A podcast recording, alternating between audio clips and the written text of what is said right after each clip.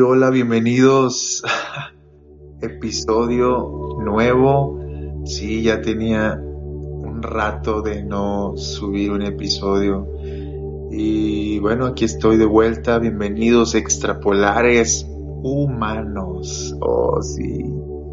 Tal vez digas, ¿por qué extrapolares humanos? Porque hoy voy a hablar sobre ah, la humanidad y la deshumanidad viviendo. Así que quédate en este episodio y créeme que valdrá la pena el tiempo invertido en este Y pues bueno, darte la bienvenida, feliz de poder regresar a, a podcasts. Eh, saludos a todos mis amigos podcasters que han estado pendientes y hemos estado platicando. Un saludo grande a todos ellos. Y pues vamos a comenzar. Vamos a comenzar sin más nada. Ah, me gustaría poder darte las gracias ah, de que estés escuchando este podcast y estés siguiendo este podcast y seas un extrapolar. Hoy quiero hablar sobre deshumanizando a Jesús. Oh, creo que el tema es bueno, me gusta he traído esta idea bastante en la cabeza. Tengo varias anécdotas que contarte. Tiene un porqué este, este tema. Y créeme que he cambiado mi sistema de grabación de podcast. Ya no sé si vaya a ser un podcast semanal. Porque mi manera de, de grabar podcasts, bueno, al menos yo soy una persona muy inspiracional.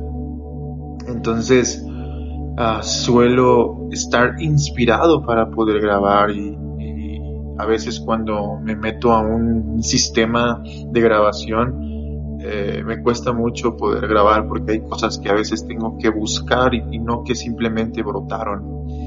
Ah, creo que lo puedo hacer de las dos formas y las dos formas son buenas, no digo que el que lo haga de la, de la manera más ah, buscando, investigando y no inspiracional, no quiere decir que sea mala, simplemente que yo así soy. Soy inspiracional, eh, me gusta en la semana ir a, llenando mi almacén de ideas y cuando tengo ganas de crear una receta o cuando me llega la receta, solamente saco los, las cosas que tengo ya guardadas en el, en el almacén y hago una buena pasta, un buen tema como el que estamos a punto de, escuchar. Ah, y simplemente se me venía esta palabra deshumanizar, deshumanizar a Jesús.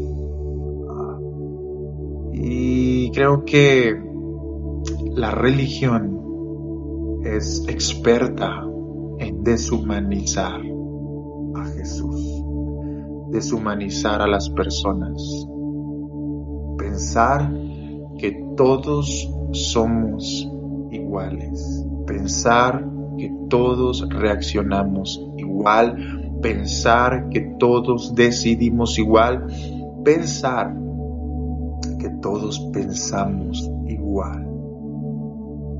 No, no todos somos iguales, somos diferentes, somos humanos. Jesús era Dios, pero también era humano. La Biblia lo dice en el principio del verbo, y el verbo era con Dios y el verbo era Dios. Ese Dios se hizo hombre, se hizo humano. La etimología de humano es humans. Viene de una raíz griega que significa de la tierra. Y me encanta porque Jesús vino al mundo, vino a la tierra se hizo hombre. La Biblia lo dice. Y este Dios no se aferró al ser igual a Dios. Jesús no se aferró al ser igual a Dios, sino que se despojó y se hizo hombre. Y aún siendo hombre se hizo obediente hasta la muerte. ¿Qué te parece si comenzamos esta aventura deshumanizando a Jesús. Hace un tiempo fui con mi esposa, que en ese tiempo era mi novia, fuimos a Six Flags. Recuerdo que eh, tomamos una salida a México, fuimos a, ver a un familiar de ella y aprovechamos ah, para poder pasar a Six Flags. Recuerdo que mm, fuimos muy de mañana, eh, entramos al parque y nos divertimos. Esa sería la palabra. Subimos a varios juegos, nos, nos subimos al Batman, nos subimos al Superman, nos subimos a la Medusa. Nos subimos casi a todos los juegos. Repetimos juegos. Y recuerdo que en esta en esta en estas acciones de, estar haciendo fila y, y, de andar para arriba y para abajo recuerdo que le decía a, a Samira, mi esposa, eh, ¿te imaginas si Jesús estuviera en este parque? ¿Crees que lo veríamos haciendo fila en uno de, de estos juegos? Para subirse tal vez al Batman o para subirse al Superman. Y mi reacción, esto ya tiene más, más de cuatro años, o aproximadamente como cuatro años. Mi reacción fue, yo creo que sí. Creo que sí se subiría si yo lo invitara. Creo que no tendría miedo subirse. Y recuerdo que reímos un poco con eso, o al menos yo reí un poco con esta idea media descabellada tal vez de ver a Jesús en un, en un juego, o ver a Jesús en el Batman uh, de cabeza. bastante extraño lo que estoy contando, ¿no? Pero recuerdo que lo subí a Facebook. Subí un post a Facebook y dije, dije exactamente lo mismo que te acabo de decir. De hecho, por ahí tengo la foto. Eh, igual, a ver si la puedo postear en el Instagram de Extrapolar para que puedas verla. Un poco de esas fotos de las que fuimos. De hecho, las, te lo digo porque no tiene mucho que en Facebook me lo recordó. Y, de hecho, de ahí nace este episodio de Deshumanizando a Jesús. Y recuerdo que lo subí a Facebook y subí estas mismas frases y recuerdo que no tardaron en, lloverme algunas críticas. Críticas como, como, ¿cómo se te ocurre que Jesús, cómo se te ocurre que Jesús se va a subir a un juego así? ¿Cómo se te ocurre que Jesús va a estar en Six Flags? esa revelación de Jesús, hay una persona que me escribió, hay, una persona que escribe y me dice, ¿cómo, ¿cómo, esta revelación que tienes de Jesús habla mucho de tu persona? Eh, personas como otras personas me escribieron y me dijeron, eh, en ese tiempo ya había entretenimiento y Jesús no andaba, no andaba en el entretenimiento, Jesús estaba enfocado. Ah, y honestamente, hace cuatro años no lo hice con la intención de desprestigiar o ser irreverente hacia la persona de Jesús. Lo hice simplemente con el propósito de que si Jesús pudiera aprovechar el momento de encontrar algo en común conmigo, Jesús lo hubiera aprovechado y tal vez en la fila hubiéramos tenido algo en común y sé que en ese momento hubiera sentido su amor. Pero eso me dejó una gran lección después de cuatro años. En el momento, hace cuatro años cuando leí esos comentarios, los ignoré y no los miré con la perspectiva de que los miro hoy tampoco me dio coraje, o sea, no, no me molesté, simplemente los ignoré. Porque sabía exactamente lo que yo quería decir. Y tengo que ser honesto, muchas veces escribo cosas en Facebook un poco para crear cierta incomodidad. Tengo que, tengo que decir la verdad. Eh, a veces ah, me gusta provocar un poco el legalismo y las estructuras, instituciones y religiosos pero no lo hago con un fin de molestar, simplemente de aprender de reacciones y conocerme a mí, conocer un poco en el mundo en el que me desenvuelvo. Al menos ya no, no lo hago con tanta regularidad, ah, pero me ha sucedido. Pero esta ocasión fue un comentario que hice bastante simple, pero tuvo cierta reacción. Hoy, después de cuatro años, cuando miro ese mismo post, es que Facebook te recuerda tus momentos y cuando miré ese post y miré esos comentarios, los miré desde una perspectiva bastante, bastante diferente. Y pude mirar la fuerza o al menos la intención con que las personas escribían eso. Y siento que a veces no, no hemos terminado de conocer a Dios. No hemos terminado de conocer a Jesús. Un error que llegamos a cometer es que creemos conocemos todo de Él. Pero tengo una noticia, nunca lo terminarás de conocer. Nunca sabrás con qué Jesús te va a salir. Él es totalmente impredecible. Hoy lo podrás ver aquí, mañana lo podrás ver allá, o tal vez lo verás bajando del Superman a toda velocidad, siempre y cuando sea algo con propósito. Si algo estoy seguro es que Jesús o Dios nunca haría nada sin intención, nunca haría nada sin propósito. Eso es lo único que creo, nunca lo vería hacer. Todo lo que Él hace, todo lo que Él crea, todo lo que Él es, tiene un propósito y una intención. Y bueno, este, esta anécdota es una de las primeras que quisiera contarte, porque pude ver cómo nos gusta deshumanizar a Jesús, cómo nos gusta quitarle todo el factor humano a Jesús. Nos gusta creer que Jesús no era humano. Ah, espero no estar metiendo en problemas.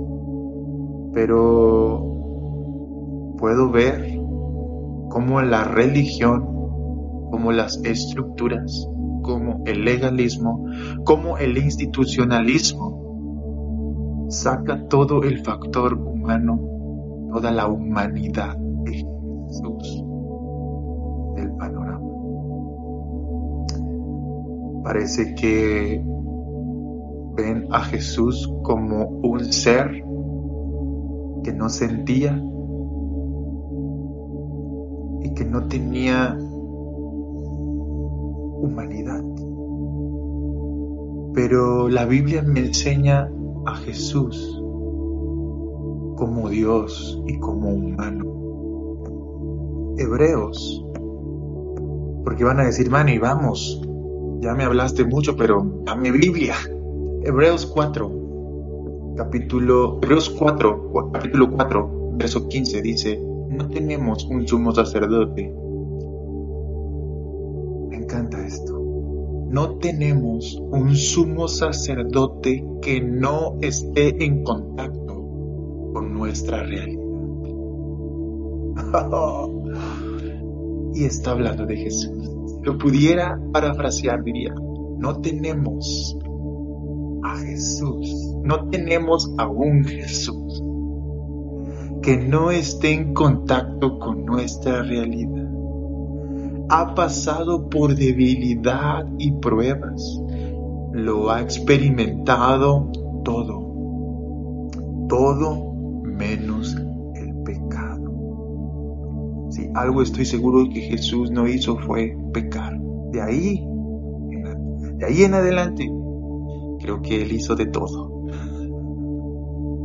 Creo que rió, creo que se carcajeó, y tal vez una que otra broma con sus discípulos. Creo que sonreía, tanto sonreía que los niños se acercaban a él. Y, créeme, créeme, yo te lo voy a decir porque lo he experimentado, los niños no se acercan a cualquier persona, al menos no se acercan a personas serias, al menos no, los niños no se acercan a personas que tienen cara de enojados, Los niños sienten mucha atracción por personas sonrientes, felices, contentas, empáticas. Ah, creo que Jesús era demasiado divertido. Pensar en un Jesús serio, sin expresiones faciales y sin ningún tipo de alegría en su rostro, es demasiado descabellado. Pero a algunos les gusta ese Jesús. Les gusta el Jesús que hablaba en español, así de las novelas. Esas novelas eh, que nos presentaban a blanco y negro, caminando Jesús por las calles. Unas veces, no sé si las viste, pero Jesús decía, vosotros mis hermanos que están aquí, todos a vosotros. Ese Jesús es el que les gusta escuchar. Algunos se quedaron con esa imagen de Jesús. Muchos crecieron con esas películas de, una, de un Jesús, de un Jesús fuera de la realidad, que un Jesús casi caminando y levitando por las calles. Pero no es así. No es así. Jesús era un humano. Ok, lo voy a repetir. Jesús era humano. Era Dios humano. ah, me encanta. Me encanta esto. Me encanta porque Jesús está en contacto con nuestra realidad. Jesús está en contacto con tu realidad. Jesús vivió depresión o un momento de presión en el Getsemaní. Dice que era tanta la presión y tanta la ansiedad que se dio gotas de sangre. Jesús lloró cuando su amigo Lázaro murió. Dice que fue conmovido. Jesús convivió con amigos. Dice que en Betania estaba Lázaro, Marta y María, que era un lugar que Jesús acostumbraba a ir. No lo sé. Jesús se molestó dice que entró en, el templo y, comenzó a, tirar las mesas de los cambistas, pero no pecó, ¿ok? Eso es lo que quiero aclarar, no pecó. Pero Jesús caminó como nosotros caminamos. Jesús caminó como nosotros, Jesús miró como nosotros, escuchó como nosotros, respiró como nosotros. Él no está fuera de nuestra realidad. Pero parece que la institución y la religiosidad trata de sacar el lado humano de nuestras vidas.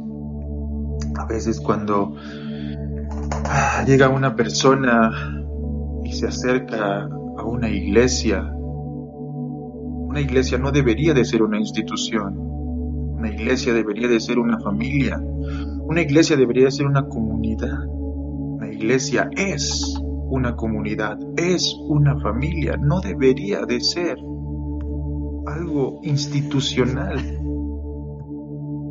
No debería de ser algo cuadrado, no debería de ser algo blanco o negro, debería de ser una tonalidad de colores.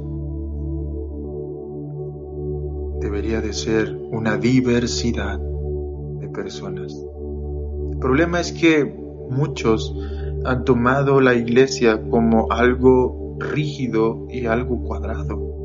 Todos deben de portarse así, todos deben de caminar así, todos deben de regirse así, todos deben de vestirse así. Debes de usar falda, debes de usar corbata, debes de usar camisa larga, debes de ponerte el botón de la camisa hasta arriba para que no se te vean los pelos del pecho. No debes de usar tatuajes. No lo sé. A veces no sé si estoy entrando a una iglesia o a una cárcel. Porque hay tantas reglas y hay tantas normas que te asfixian. Y que lejos de poder ayudar a un humano, sacan al humano y quieren convertirte en un robot. No debería de ser así. ¿Ok? Conozco muchas personas que en un momento las vi y después de un tiempo las volví a ver y eran otras personas. Llegué a mirar personas que llegaron a la iglesia o llegaron a Jesús. Se veían bien, traían un buen look, traían un buen outfit, pero de repente adoptaron el outfit de, de la comunidad. Dejaron de vestirse como se vestían, dejaron de peinarse como se peinaban y ahora veía personas un poco grisescas, un poco apagadas. Ya no veía la sonrisa. Y de repente dije, ¿dónde están? ¿Dónde están esas personas que conocí? Parecían humanos. Y somos humanos. Somos humanos y nos vamos a equivocar. Somos humanos y nos vamos, a cometer errores. Somos humanos y vamos a tomar decisiones buenas y malas. Somos humanos y vamos a meter en conflictos. Somos humanos. Y sabes, Dios tiene presente que somos humanos. La Biblia lo dice que Él se acuerda que somos polvo. Somos polvo, somos humanos. Sabe nuestra realidad y aún así Él decide amarnos y darnos. Hace un tiempo vi una serie, no, no, no era una serie, era una película. La película se llama Hazaña en el Hudson. Si no has visto esa película, tienes que ir a verla, pero ya, ya, ya, ya. Es más, cuando termines este podcast, tienes que ir a Netflix. Y tienes que verla. Ok, yo sé que pude haberte dicho, terminando este podcast, vete a orar o, o vete a hablar con Dios, ¿verdad? Pero somos humanos.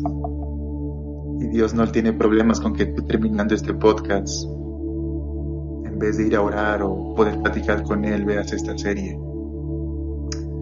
Dios no es inseguro. Dios no se siente desplazado. Pero tal vez eso sea en otro episodio. Ves a ver esa serie. Es más, creo que Dios te va a hablar en o en esa película. Hay unas frases que anoté de esa película que me gustan mucho, que me gustaría poder cerrar con eso. Esta, película tiene una trama bastante interesante. A mí y a mi esposa nos gusta muchísimo. La hemos visto yo creo que dos o tres veces.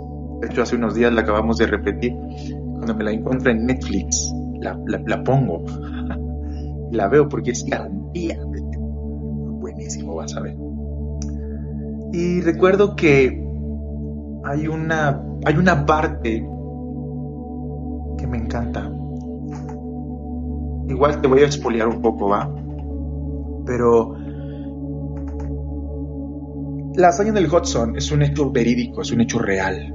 Es de una, es, es, se trata sobre un avión que despega de un aeropuerto en Nueva York y tiene una, un choque con aves. Un choque con aves a 2.800 pies de altura. Imagínate, muy demasiado bajo. De hecho, dicen los estudiosos o los que hicieron el, estudio que ha sido eh, la falla técnica más baja en la historia. Nunca había habido una, falla técnica de un avión tan, tan abajo.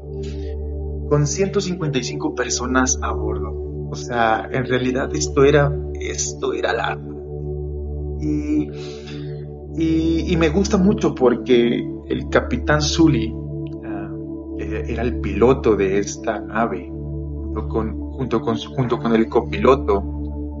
Eh, tienen esta falla, este choque con aves y pierden ambos motores.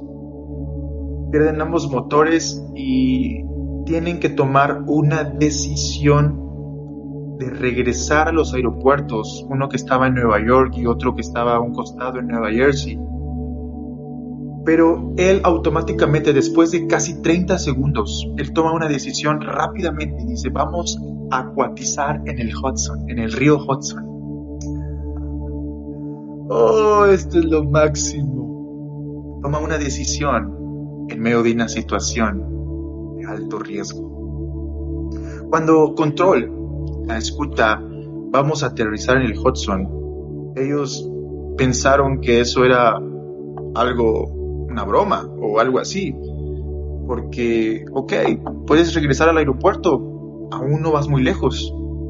Pero Sully, su experiencia, ah, él sabía que tenía poco tiempo para tomar la decisión y él decide comenzar a girar el avión hacia el Hudson. Wow, acabas de imaginar esta película. Me encanta. No sé si tal vez terminando yo este podcast vaya a verla, pero quiero que te quedes con esta imagen. 155 personas a su cargo y Soli tiene que tomar una decisión de aterrizar en un río a 2800 pies de altura con el agua menos 2 grados. Para poderte poner en contexto un poquito sobre los acuatizajes, se dice que en la historia no ha habido un acuatizaje que haya terminado con algún tipo de deceso o algún destrozo. Soli aterrizó el avión, igual para hacerte descansar un poco, Soli, el capitán, aterrizó el avión en el Hudson, hizo un acuatizaje, con 155 personas a bordo y el avión solamente flotando en el Hudson. Todos felices, para Nueva York era un acto heroico. Pero, pero, pero, para las instituciones, para el seguro del avión y para políticas y sindicatos, eso había sido una mala decisión. Y decidieron comenzar a investigar a Soli, decidieron comenzar a hacer unas, audiencias y decidieron hacer pruebas para descartar y para poder culpar a Soli que él había tomado una decisión equivocada. Hicieron pruebas en simuladores, hicieron pruebas eh, teóricas y todos decían él podía aterrizar el avión. Así que hasta el momento el capitán ah, llega a pasar de un héroe a un completo villano. Y me encanta porque tienen una última audiencia y en la audiencia salen algunos pilotos que hacían pruebas en computadoras y todo decía que Soli se había equivocado, que había sacado y que había aterrizado en el Hudson de manera humana. Él podía regresar a los aeropuertos. Oh, simulación. Esta palabra me encantó. Simulación es hacer algo que parece controlado pero que quita todo el factor humano.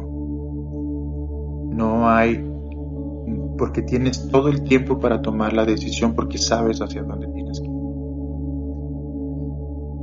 Y a veces pienso que la religión o la religiosidad, el institucionalismo dentro de la iglesia es como una simulación, pensando que nosotros sabemos lo que tenemos que hacer y que lo haremos dejando a un lado nuestro factor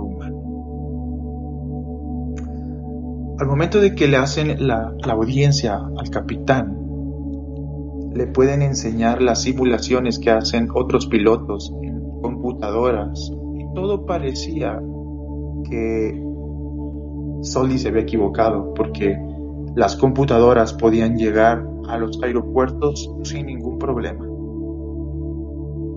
Pero llegó un momento donde Soldi se levanta y dice, ok, serios en esto.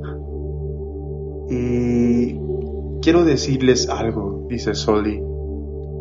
Ustedes acaban de sacar toda la humanidad de esas cabinas. Ustedes acaban de sacar toda la humanidad de esas simulaciones. Ustedes acaban de sacar todo el factor. Esos pilotos que ustedes vieron en simulaciones, dijo Soli, no se comportaban como humanos, se comportaban al ritmo de las computadoras, porque ya sabían hacia dónde girar, porque ya sabían hacia dónde moverse, porque tuvieron tiempo para practicarlo.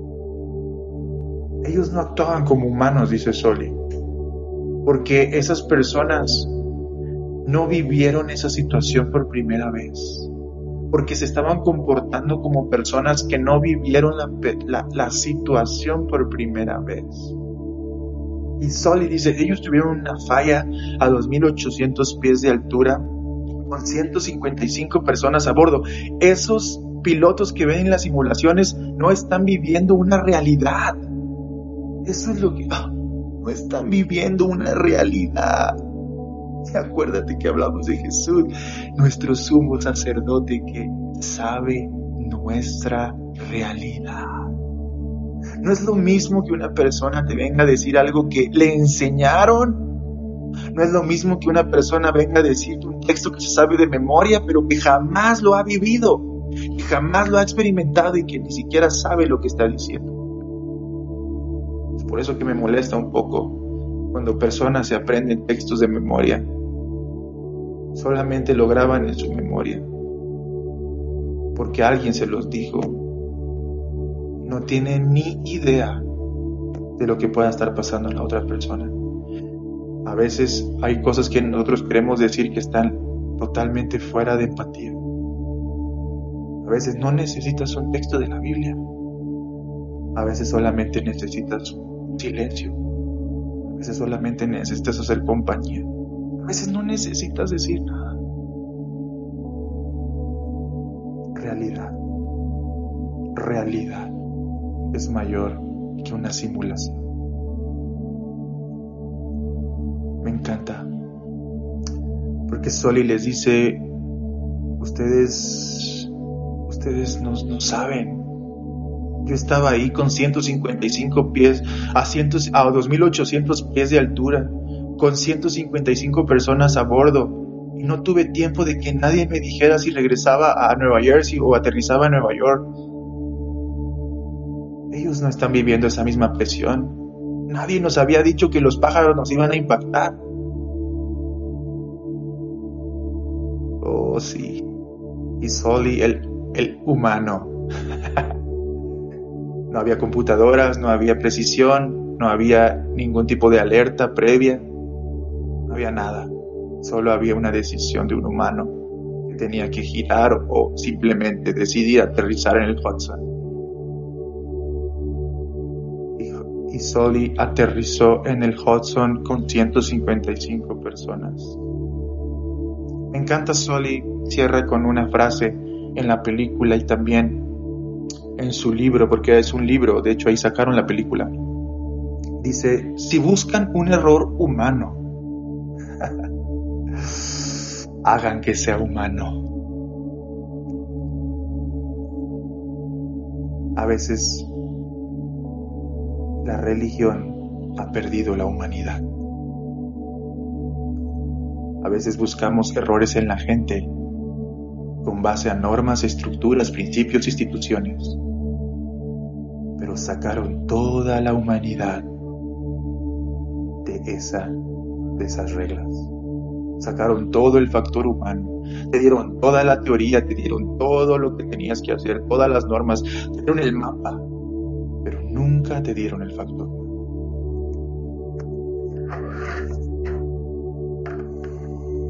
Oh sí, pues creo que esto fue todo. No quiero decir más nada.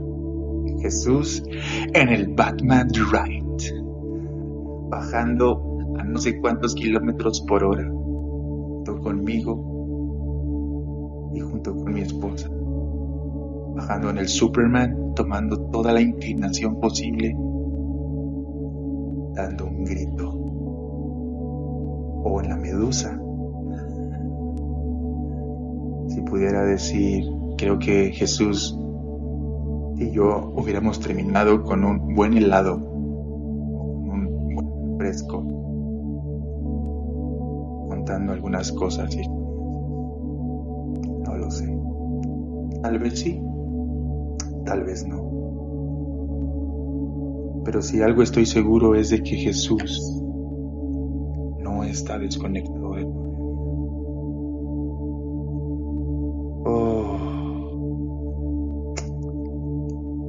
Espero que esto te pueda ayudar, espero que te pueda servir. No quiero deshumanizar a Jesús. Y tampoco lo quiero humanizar. Quiero tener el equilibrio perfecto entre Dios y hombre. Porque Él así lo, él así lo hizo. Pablo dice, busquemos algo en común para poder predicar. Y creo que te podría seguir contando muchas anécdotas, pero sería alargar un poco, sería alargar más este capítulo o este episodio. 36 minutos ya. Te mando un abrazo. Espero que puedas disfrutar a Jesús y que puedas disfrutar de su compañía. Y que sepas que lo que estás pasando en este momento, tu, momento de lágrimas, tu momento de ansiedad, tu momento de alegría, tu momento de prueba, de tentación, Jesús también lo vivió. Mi amado Jesús mi amado Dios, el Dios Todopoderoso Jesús, el omnipresente, omnisciente,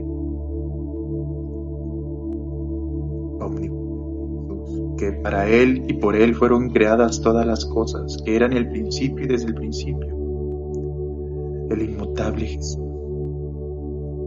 nuestro Dios, también pasó por allí. deshumanizo No quiero sacar la humanidad de la iglesia, porque es en nuestra humanidad que Dios nos ha perfeccionado. Que tengas un excelente inicio de semana. Te mando un abrazo y espero que nos podamos ver en el siguiente episodio. Toma decisiones. Tal vez hoy tengas que aterrizar en el hot. Nos vemos. Dios te bendiga.